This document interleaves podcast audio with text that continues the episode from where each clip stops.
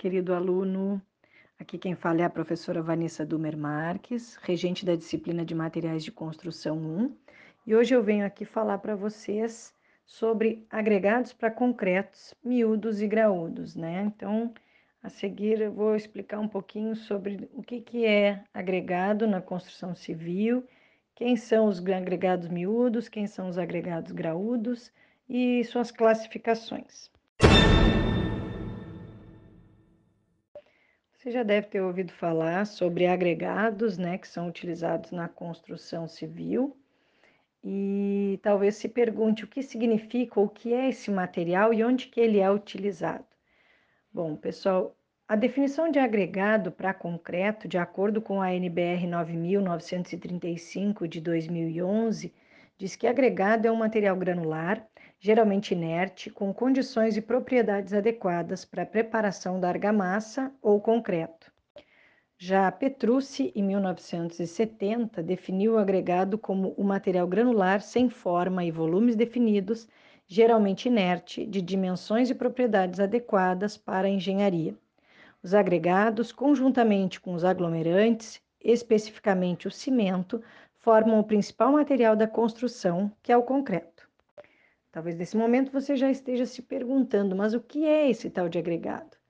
Pessoal, o agregado nada mais é do que as areias que são utilizadas na construção civil, as britas, pó de brita e alguns outros agregados aí artificiais que são utilizados para fazer volume e algumas outras questões aí nos concretos, né, nas argamassas, que são utilizados para a construção civil.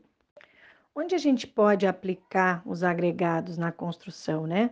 Onde eles podem e são aplicados?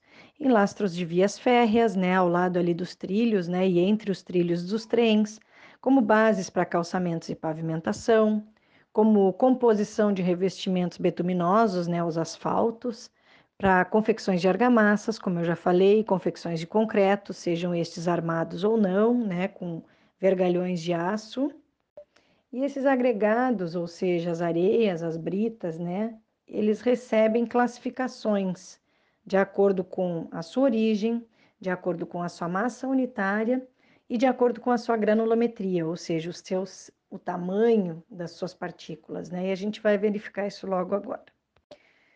Então, a classificação dos agregados quanto à origem, eles podem ser de origem natural ou podem ser de origem artificial, é, os naturais, eles são agregados que não sofrem nenhum processo de beneficiamento. Eles são encontrados direto na natureza, né, já na forma particular e com as dimensões aplicáveis à produção dos produtos da construção, para argamassas, para concretos. Quem seriam os agregados naturais? As areias dos rios, os seixos, né, que são aquelas pedrinhas bem redondinhas que a gente, a gente chama de seixos rolados, tá? Depois a gente tem os agregados artificiais, que são os agregados que sofrem algum processo de beneficiamento, né, por processos industriais, como por exemplo a britagem, que é o processo de reduzir a rocha em partículas menores, né, para que se utilize então como britas. Aí a gente tem como exemplo as britas, as argilas expandidas, que são artificiais, né, que são oriundas de argila, né, que a gente vai ver um pouquinho mais além, escórias granuladas de alto forno, a vermiculita e entre outros. E depois vem a classificação dos agregados quanto à granulometria ou a dimensão das partículas que eles têm. E a gente tem então classificado como agregado miúdo e o agregado graúdo. Quem é o agregado miúdo? O agregado miúdo é aquele agregado cujos grãos passam pela peneira com uma abertura de malha de 4,75 milímetros e ficam retidos na peneira de 0,15 milímetros, né?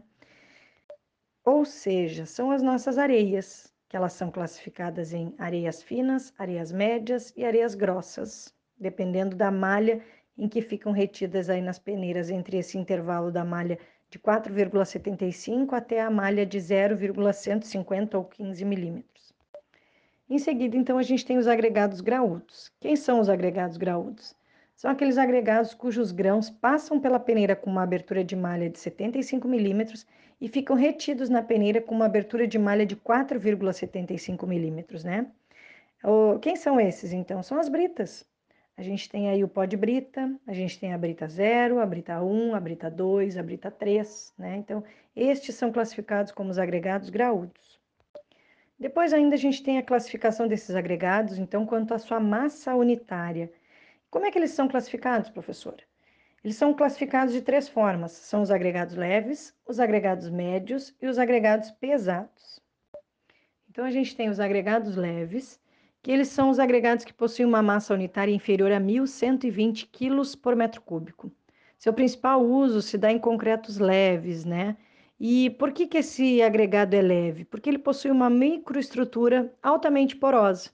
Como exemplo de um agregado leve, a gente tem uh, a vermiculita, a argila expandida. Então, esses são os agregados leves que a gente tem como exemplo aqui, que eu posso dar como exemplo para vocês nesse momento. Em seguida, então, a gente tem os agregados médios, que são aqueles que possuem uma massa unitária entre 1.500 e 1.800 quilos por metro cúbico. A principal aplicação desses agregados né, são nos concretos convencionais, na produção de concretos convencionais. Quem são eles? Areia lavada de rio, as britas, eh, as areias leves, médias, grossas, né, as britas, pó de brita, por fim, então, aí fechando a classificação dos agregados quanto à massa unitária, a gente tem os agregados pesados, que são aqueles agregados com uma massa unitária maior que 1.800 kg por metro cúbico. A principal aplicação desse agregado se dá na produção de concretos pesados, que são utilizados principalmente para locais onde precise blindar a radiação. Por exemplo, salas de radiografia, onde o raio-x né, precisa ser é, blindado. Os raios precisam ser isolados e não podem permitir com que a radiação saia para ambientes externos. E como é que se dá esse agregado, a fabricação e a produção desse agregado, né? É um agregado que na sua massa tem a presença de minerais de bário, de ferro, de titânio, né, na estrutura então dos agregados. Nesse exemplo eu tenho a barita, a hematita, entre outros. Bom, querido aluno, assim então a gente encerra a nossa aula sobre agregados, sejam eles miúdos ou graúdos. É, nos encontramos no próximo áudio e eu deixo aqui a solicitação de que vocês, nos slides da aula, abram o link para um questionário avaliativo, onde vocês vão ter a possibilidade de testar os conhecimentos adquiridos nessa aula e poder agregar um ponto extra aí na nota final da disciplina.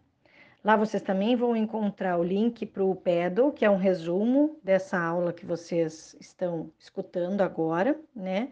E qualquer dúvida, eu peço que entre em contato com a professora pelo e-mail engvanessadumer, com dois M's, arroba gmail.com. Um abraço e até o próximo áudio.